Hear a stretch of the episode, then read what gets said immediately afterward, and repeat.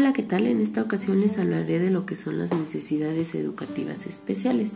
Para ello desglosaré en un primer momento pues cada una de estas palabras. Las necesidades deben de ser vistas como condiciones, como estrategias y como objetivos. ¿Por qué? Bueno, como condiciones porque sin ellas el ser humano no podría desarrollarse de una forma satisfactoria. Como estrategias y objetivos porque de no llevarse a cabo o alcanzarse esos objetivos, pues ocasionarían un grave daño para la integración de la persona, tanto en su contexto como en su grupo social. Ahora bien, lo que atañe a lo que es la educación, esta se va a encargar de generar un desarrollo de tipo personal, social y moral. Y y bueno, también es vista como una condición necesaria para obtener, adquirir y reforzar lo que es la autonomía, la salud física, el desarrollo personal, la comprensión, la participación, entre otras.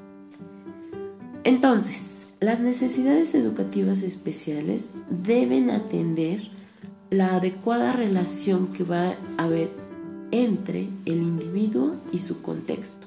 Ergo, la correcta asociación de alumnado, profesorado y recursos. Bueno, para ello debe existir una coherencia, una cohesión, tanto en la infraestructura de las instituciones educativas, las políticas educativas, una capacitación correcta de los docentes, la comunicación con padres de familia y público en general. Es decir, esto es un trabajo con un aporte de toda la comunidad. Tal cual lo decía Vygotsky, los procesos de aprendizaje están condicionados por la cultura y la sociedad en que se desenvuelve el individuo, lo que para él significa y cómo influyen todos aquellos que se encuentran en su zona de desarrollo próximo, ¿no? Que en este caso pues sería de la persona con alguna discapacidad motora o cognitiva.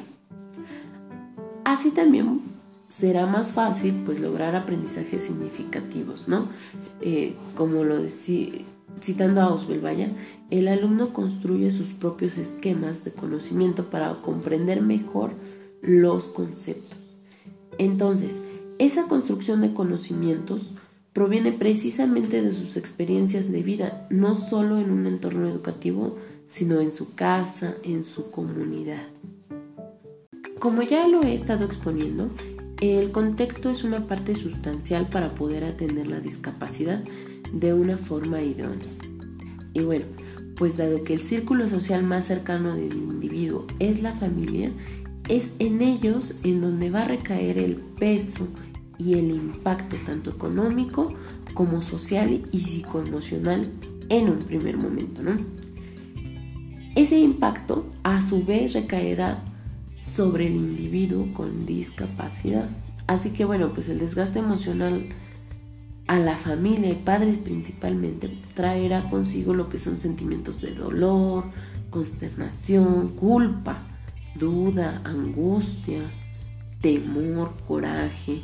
Y bueno, pues aunado a ello, a un nivel social, pues también tienen que tratar con lo que es el rechazo, la disminución de oportunidades laborales, sociales y educativas. Y estas pues tanto de, los padres de familia como del, del hijo con la discapacidad, ¿no? Razones por las cuales pues es de suma importancia que la tarea sea conjunta.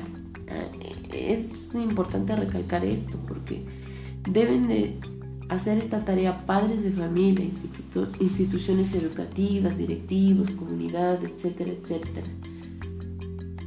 Y esto pues este, es precisamente para que a este, al personaje, al individuo con una discapacidad, no tenga ni limitantes, ni rezago, ni rechazo, y no solamente pues el, el individuo con alguna discapacidad, sino también su círculo más próximo, lo que es la familia. Y bueno, pues esto permita precisamente una inclusión más llevadera. Y llegados a este punto, es como podemos poner sobre la mesa la cuestión de las herramientas pedagógicas. ¿Cómo es que el hecho de elegir las ideales pueden mejorar la calidad de vida de este sector de la población con alguna discapacidad.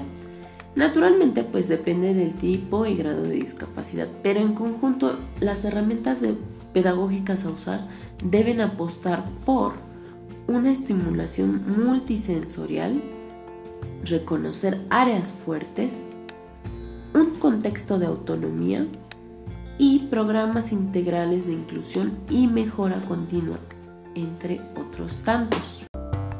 Y es justo aquí donde la neurociencia tiene cabida.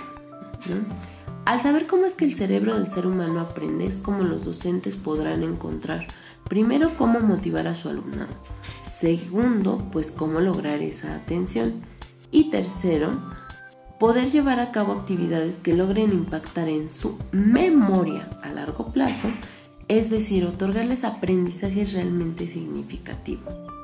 Con las neurociencias, las herramientas pedagógicas que usamos los docentes serán capaces de atender las necesidades individuales y particulares de cada alumno, independientemente de si cuentan con alguna discapacidad motora cognitiva o de si tienen algún trastorno o problemas de aprendizaje o si no tienen ninguna de estas. De todas formas, les ayuda.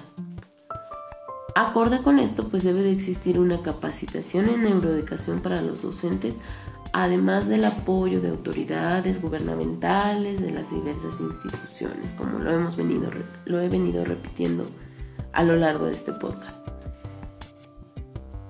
¿Y cuál es la finalidad de repetirlo tanto? Vaya, pues es que